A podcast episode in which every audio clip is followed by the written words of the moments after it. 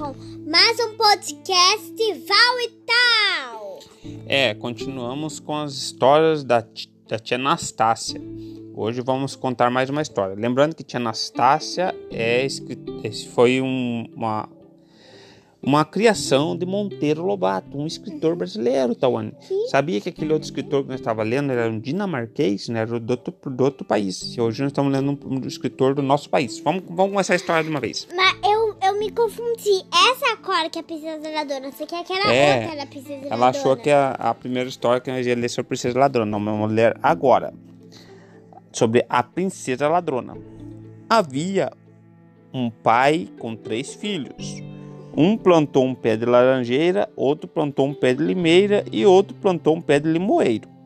Certo dia, o mais velho foi ter com o pai e disse: Meu pai, já estou homem feito e quero sair pelo mundo. O pai achou que era ainda cedo, mas o moço tanto insistiu que ele teve que concordar e então disse: Pois saia mas antes deve resolver se quer levar minha bênção com pouco de dinheiro ou minha maldição com um pouco de com muito dinheiro. Uma bênção com pouco dinheiro ou maldição com muito dinheiro. O moço que o moço quis maldição com muito dinheiro.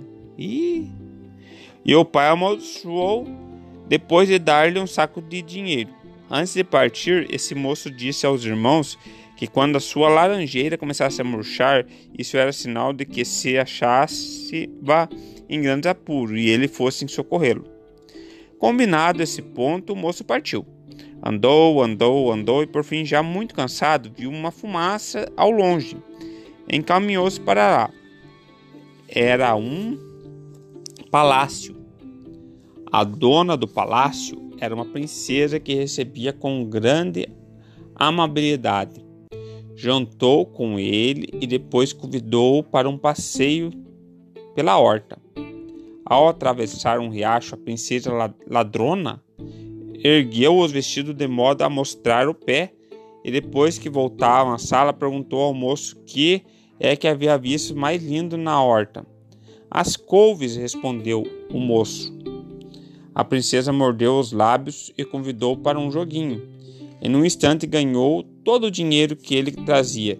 Depois disso, mandou que seus criados o prendessem e lhe dessem couve para comer. Mas viu? Perdeu todo o dinheiro do pai dele. Era amaldiçoado o dinheiro. Logo que isso aconteceu, lá em casa do pai do moço, a laranjeira começou a murchar. O irmão do meio, vendo aquilo, foi ter com o pai e disse: Meu irmão está em grandes apuros, eu vou correr mundo para socorrê-lo. O pai concordou e perguntou o que ele queria: bênção com pouco dinheiro ou maldição com muito dinheiro? Esse moço também preferiu maldição com muito dinheiro. E o pai amaldiçoou e depois lhe deu um saco de, com dinheiro. E lá se foi aquele moço. Andou, andou, andou e sentiu-se exausto. E nesse momento viu ao de longe uma fumaça. Encaminhou para lá, era o palácio da princesa ladrona, de novo. A princesa recebeu com a amabilidade de sempre. Depois de jantar, levou ao passeio pela horta. Ao atravessar o riozinho, mostrou o pé e, ao voltarem na sala, fez-lhe a mesma pergunta. Então, o que apreciou na minha horta? As alfaces, respondeu o moço. A princesa pensou consigo que aquele era igualzinho ao outro e convidou-o para jogar. Ganhou todo o dinheiro e mandou prender com ordem de só lhe darem alface. Assim que isso aconteceu, lá na casa do pai do moço, a limoeira começou a murchar e o terceiro filho foi ter com o pai. Meu, esse aí vai pedir a, a benção, né? Meu pai, quero sair pelo mundo em socorro dos meus irmãos. A lanjeira e a limoeira estão dando sinal de grande perigo que eles correm. Pois vá, respondeu o pai, mas antes terá de decidir se quer minha bênção com muito, um pouco dinheiro ou minha maldição com muito dinheiro. Meu pai respondeu o moço, quero sua bênção com pouco dinheiro. O pai abençoou e ele partiu bem longe dali, e encontrou uma velhinha que era Nossa Senhora disfarçada. Para onde vai, meu filho? Vou pelo mundo ganhar a vida e procurar meus irmãos, respondeu o moço. A velhinha deu-lhe uma toalha, dizendo que quando tiver fome, meu filho, pegue essa toalha e diga: põe a mesa na toalha, e um banquete aparecerá. Deu-lhe também uma bolsa, dizendo: Essa bolsa faz a mesma que a toalha Eu dei-lhe um violino dizendo: se perder a toalha e a bolsa, passa a tocar nesse violino que não sentirá fome, nem privação de nada. O moço agradeceu os presentes e lá se foi pela estrada fora. Chegou, ao, afinal, ao palácio da princesa Ladona, onde bateu e foi recebido com grande amabilidade. Depois de jantar, houve tal passeio na horta. Tudo exatinho como havia acontecido com os dois irmãos. De volta do passeio, a princesa perguntou o que ele tinha apreciado. O lindo pé da, da senhora princesa, respondeu ao moço gentilmente. A princesa sorriu com quem diz: Esse me serve. Em seguida, convidou-o para jogar o jogo e no, e no jogo limpou do pouco dinheiro que ele trazia. Ele também pegou todo o dinheiro. E também mandou que eu prendesse junto com os demais. Lá pela tarde chegou a hora de dar comida aos presos, e uma mulher apareceu diante da grade com os pratos de couve. Muito obrigado, disse o moço. Diga à sua senhora que não preciso de nada disso. Estendendo a toalha, teve o gosto de ver surgir um verdadeiro banquete. Era uma toalha mágica, né? A princesa estava cheia de prisioneiros, todos quase mortos de fome, de modo que o regalo foi grande. A mulher que trouxera a comida abriu a, boca assombrada. Minha senhora, foi correndo dizer à princesa: aquele preso de ontem tem uma toalha mágica que basta abrir para virar um banquete. A princesa ficou logo desejosa de possuir tal toalha e mandou a mulher saber do moço se queria vendê-la. O moço respondeu que teria muito gosto em dá-la de presente, com a condição de dormir uma noite na porta do quarto da princesa do lado de fora. A princesa danou com a resposta. Ele pareceu um grande desaforo, mas por fim concordou. No dia seguinte, quando a mulher foi levar o couve aos presos, o moço recusou de novo, abrindo a bolsa, fez aparecer um banquete mágico, de que todos comeram até não poder mais. Ela foi correndo dizer à princesa: Minha senhora, ele tem uma bolsa que é ainda mais mágica que a toalha. Aquilo é que é uma bolsa de princesa.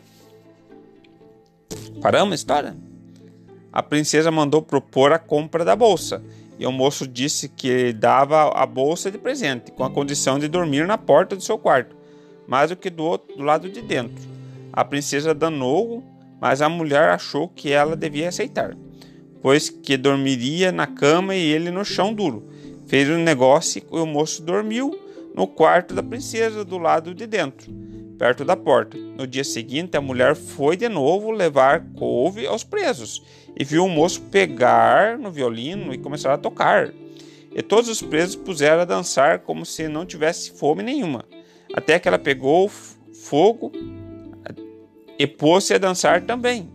A festa durou tanto tempo que a princesa mandou chamá-los novamente. Ah, minha senhora, o moço tem um violino, que é mesmo a maior das maravilhas. Aquilo que é uma viola de, de princesa. Pois vá sab saber dele e quer me vender a tal viola.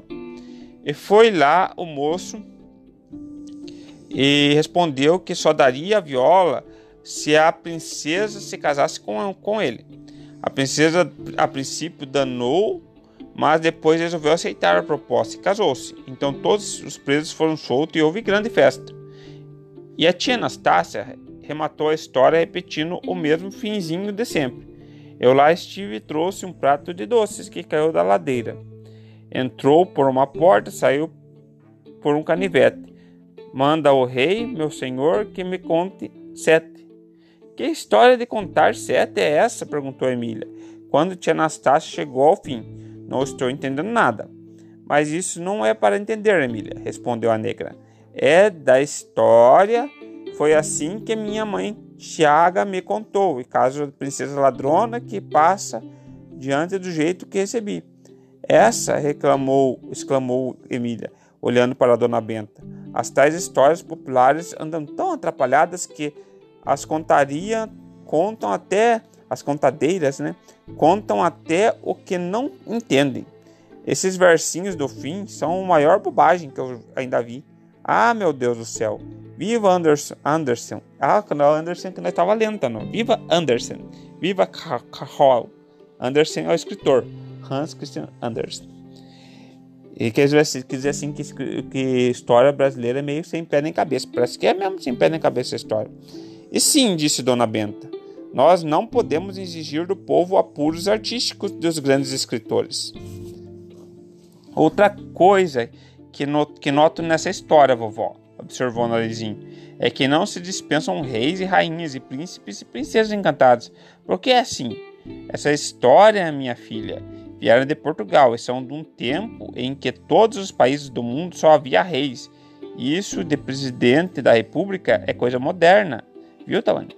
As histórias de tempos dos reis e para a imaginação do povo, os reis, as rainhas, os príncipes eram a coisa mais maravilhosa de tudo que havia. Hoje tudo está mudado. Cada vez há menos reis, a não ser baralhos. Bem, reino baralho. E não há aquele cão que, quando via um rosário, arrebentava num grande estouro de fedir de enxofre. O povo é muito conservador, de modo que as histórias que os pais e os filhos contam é, são corocas, vêm de tempos da Idade Média, quando não existia jornais nem livros. Pois cá comigo, disse Emília, é só aturo essas histórias com, como estudos da ignorância da burrice do povo. Prazer não sinto nenhum. Não são engraçadas, não são humorísticas, parecem-me muito grosseiras e bárbaras. Não gosto e não gosto e não gosto. Finalizou a história. Sabe que é legal? A história que no final de contas aparece a Nazizinho. Quem mais? a Emília. A Emília. A vovó Benta. A dona Benta. Tia Anastácia, cozinheira, né? Quem mais? Isso aí, pessoal. Acabou. Narizinho. Não, o Narizinho. Narizinho já falou. O Narizinho não, o Narizinho É. não. Levar o Pedrinho. É o Pedrinho, é verdade. Tchau, pessoal.